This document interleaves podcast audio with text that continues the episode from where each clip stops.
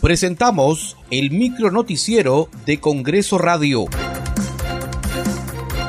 ¿Cómo están? Les saluda Danitza Palomino. Hoy es lunes 14 de febrero del 2022. Estas son las principales noticias del Parlamento Nacional. La Comisión de Constitución y Reglamento aprobó el predictamen de la Ley de Reforma Constitucional que elimina el voto de confianza luego de la presentación de un nuevo Consejo de Ministros. Escuchemos a la congresista Patricia Juárez, presidenta de la Comisión de Constitución. Es dejar sin efecto o eliminar esta obligatoriedad para que el Ejecutivo, para que el presidente del Consejo de Ministros, al momento de su presentación, deba necesariamente de solicitar la confianza del Congreso.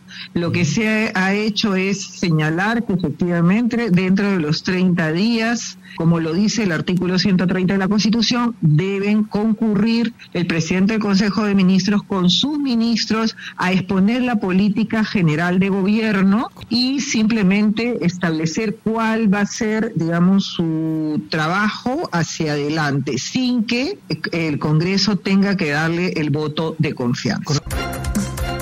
La Subcomisión de Acusaciones Constitucionales dio cuenta de una denuncia constitucional contra el presidente de la República, Pedro Castillo Terrones. Denuncia constitucional 219, formulada por el ciudadano Fernán Román Altuve Febres Lores y otros contra el presidente de la República, José Pedro Terrones, por presunta infracción constitucional de los artículos 32, 54, 110 y 118 en sus incisos 1, 2 y 11 de la Constitución Política del Perú y por la probable comisión del delito de traición a la patria tipificado en los artículos 325 del Código Penal y 78 numeral 27 del Código de Justicia Militar. Colegas congresistas, se da cuenta de la denuncia constitucional mencionada para dar inicio a la calificación correspondiente.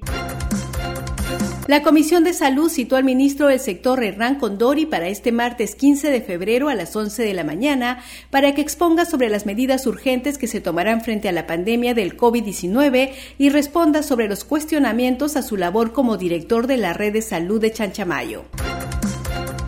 Muchas gracias por acompañarnos en esta edición. Nos reencontramos mañana a la misma hora. Hasta aquí el micro noticiero de Congreso Radio, una producción de la Oficina de Comunicaciones del Congreso de la República.